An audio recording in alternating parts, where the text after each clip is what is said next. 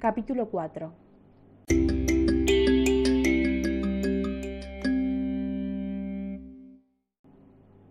Facundo tiene 22 años, vive en un pueblito, junto a sus abuelos, y hace unos meses comenzó un emprendimiento en el que vende gorras personalizadas. El proveedor que le vendía las gorras vino desde Buenos Aires para entregarle el nuevo pedido. Unos días después, llamó a Facundo para avisarle que su hisopado de coronavirus había dado positivo. Para ese entonces ya era tarde. El sábado, él y sus amigos habían decidido hacer una previa, sin respetar ninguna de las medidas de prevención. Cuando conoció la noticia de su proveedor, aún no tenía síntomas. Entonces decidió no preocuparse y continuó con su vida cotidiana. Pero luego de unos días, su abuelo comenzó a tener algunos síntomas del virus.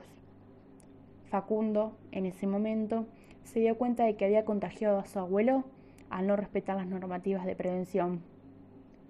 Sin embargo, él continuaba sin síntomas, mientras que su abuelo empeoraba aún más, al punto de vivir sus últimos días conectado a un respirador.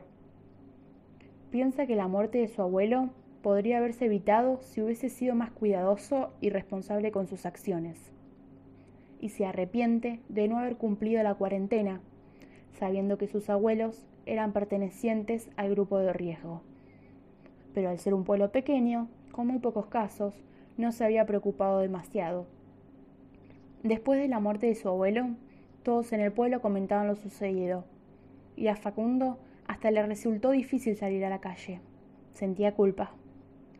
Ahora solo podía hacer una cosa, cuidarse y cuidar a su familia y amigos. Todos podemos ser Facundo. Globalicemos la empatía.